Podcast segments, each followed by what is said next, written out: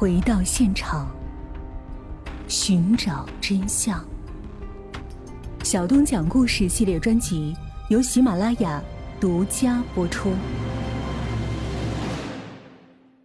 然而，法庭刚一开庭，克劳斯的辩护律师便强调称，克劳斯是因为荷尔蒙分泌失调导致的精神状态不稳定，这才导致其过失的举动。说的直白一点，就是克劳斯是在神志不清的情况下犯案的。玛丽安曾设想过，克劳斯若称自己是精神病发作才犯案的情况，但他竟然以荷尔蒙分泌失调为由，这显然超出了玛丽安的预料。可即使这样，玛丽安依然无法原谅眼前这个对自己女儿施以暴行的禽兽。他当庭对克劳斯大声咆哮，痛斥他的犯下的罪行，却因为过激举动。被安保人员强行摁了下去。不出克劳斯及其辩护律师所料，他们的说辞有了效果。法院当庭宣布休庭，并让原告与被告回去听候结果。几天后，法院工作人员告诉玛丽安，让他们准备下一次庭审。这也就意味着克劳斯成功为自己迎来了一丝喘息之机。此时的玛丽安已经对法庭感到失望了。他开始怀疑法庭是否真的能为自己伸张正义，而不久之后，他的律师突然告诉他一件事儿，这件事儿彻底让玛丽安黑化了。原来，玛丽安从他的律师处得知，克劳斯已经罗织下一次庭审逃避法律制裁的借口，而他们罗织的借口便是，当克劳斯侵犯完安娜以后，安娜向克劳斯勒索五分钱。如果不给，就要把克劳斯侵犯他的事告诉妈妈，这才导致克劳斯精神失控。这很明显，赤裸裸的侮辱啊！是将良知横置在地上，来回的践踏呀！安娜只是一个七岁大的小女孩，怎可能会有如此想要敲诈勒索的心思啊？但克劳斯和他的律师不管这些，只要能够帮助克劳斯脱罪，污蔑一个小女孩的清白。又能怎么样呢？可是克劳斯他们低估了玛丽安作为母亲要为女儿复仇的决心。玛丽安发誓一定要让克劳斯付出代价。一九八一年三月六日，法庭第二次开庭审理克劳斯案。克劳斯和他的辩护律师满怀自信地走进场，他们已经罗织好了脱罪的理由，只等借此逃避法律的制裁。相关人员陆续进入庭审现场之后，玛丽安跟在最后，忧心忡忡地进了场。她面色阴沉，一手紧紧按住自己的腰口。所有人员到场，主审法官正要宣布开庭，可就在这时，玛丽安突然从腰间掏出了一把半自动贝雷塔手枪，黑漆漆的枪口对准了克劳斯的后背。在场的人还来不及惊呼，只听得砰砰砰砰砰八声枪响，鲜血从克劳斯的背后涌出。他甚至来不及挣扎求救，便倒在了地上。杀害安娜的凶徒就此毙命。玛丽安以自己的方式完成了复仇。等人们反应过来的时候，尖叫声、求救声、逃跑时的脚步声突然爆发。警卫员迅速控制住了现场，将玛丽安逮捕。玛丽安面对包围上来的警察，无动于衷，只是死死地盯着躺在地上的克劳斯的尸体看。克劳斯的尸体一动不动，鲜红的血液从尸体下缓缓流出。玛丽安确认了克劳斯已经死后，才舒了一口气，顺从的被警方带离了现场。克劳斯的身死在德国舆论界掀起了轩然大波，许多人对玛丽安枪杀克劳一事展开了热议，德国媒体也蜂拥为这件事做起了报道。一时间，玛丽安枪杀克劳斯像一阵风一般传遍了整个德国。为了渲染气氛和制造舆论导向，一些媒体将此事件命名为“一位单身母亲的复仇”。这个标题成功引起了广大群众对玛丽安的同情，民众普遍为玛丽安枪杀克劳斯一事撑腰。他们认为是克劳斯虐杀安娜在先，这才导致了悲剧的发生。实际上，玛丽安的一生也充满了悲剧色彩。她的父亲是个酒鬼，母亲在她很小的时候就与玛丽安的父亲离婚了。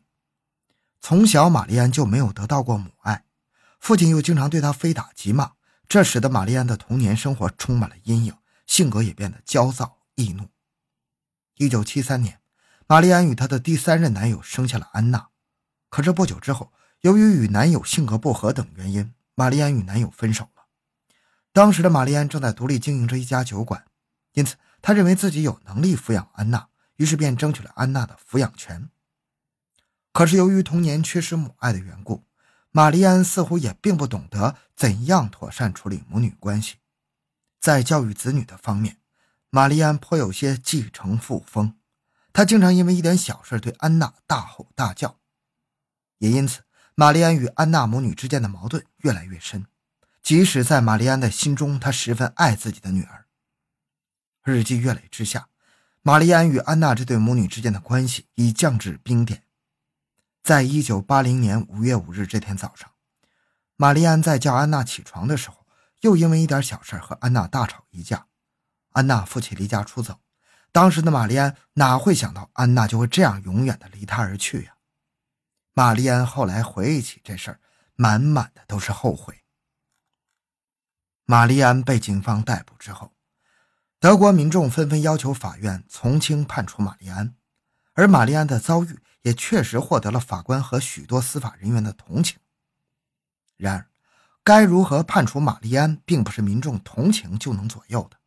即使法官想为玛丽安从轻量刑，也得走司法的程序。然而，这里就涉及到一个十分关键的问题：玛丽安的作案动机。玛丽安到底是有预谋的杀人，还是过失杀人呢？这两者虽然几字之差，但是在司法的角度却是天壤之别呀。玛丽安被警方逮捕的时候，曾笑着对警察说。自己唯一的遗憾就是没能将克劳斯正面击毙。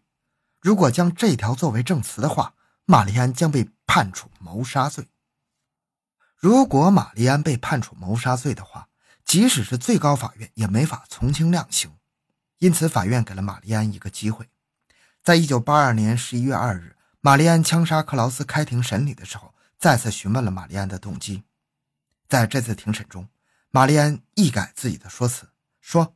自己是在恍惚中开的枪，当时他只看到女儿安娜的身影缓缓浮现在他眼前，而凶手克劳斯和自己近在咫尺，一时间情绪激动，这才开的枪。法院认可了玛丽安的证词，最终将其判为过失杀人罪，判处有期徒刑六年。这对玛丽安来说已经是很好的结果了。一九八五年六月。玛丽安刚服刑不到三年，便被批准假释。出狱后的玛丽安一瞬间便成了媒体的焦点。时隔三年之后，人们再一次对玛丽安发起了讨论。有媒体为了调查群众对玛丽安枪杀克劳斯这一件事件的看法，特意进行了一次民意调查。调查结果显示，有百分之二十八的民众认为玛丽安被判六年合适，百分之二十七的民众认为判刑过重。仅有百分之二十五的民众认为玛丽安被判六年过轻，这说明大部分群众还是站在同情和支持的角度看待玛丽安的。而玛丽安当年枪杀克劳斯，究竟是有预谋的，还是如法庭证言一般的无意识的呢？这个疑问在一九九五年的时候得到了回答。一九九五年的时候，玛丽安查出了患有胰腺癌。在得知自己命不久矣之后，玛丽安参加了一档脱口秀节目，在节目中说出了当年事件的真相。节目中，玛丽安坦言，实际上自己是经过长时间慎重的考虑之后，才决定在庭审现场枪杀克劳斯的。他虽然因此遭受了牢狱之灾，但从未后悔过枪杀克劳斯的决定。如果时光倒流，他还会再次杀死虐杀自己女儿的凶手。玛丽安表示，他所做的这一切都是为了他可怜的安娜。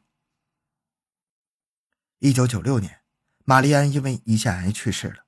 人们按照他的遗愿，将他的遗体葬在了女儿安娜的旁边。这可怜的单身母亲，终于永远摆脱了失去女儿的痛苦。好了，这个案件讲完了。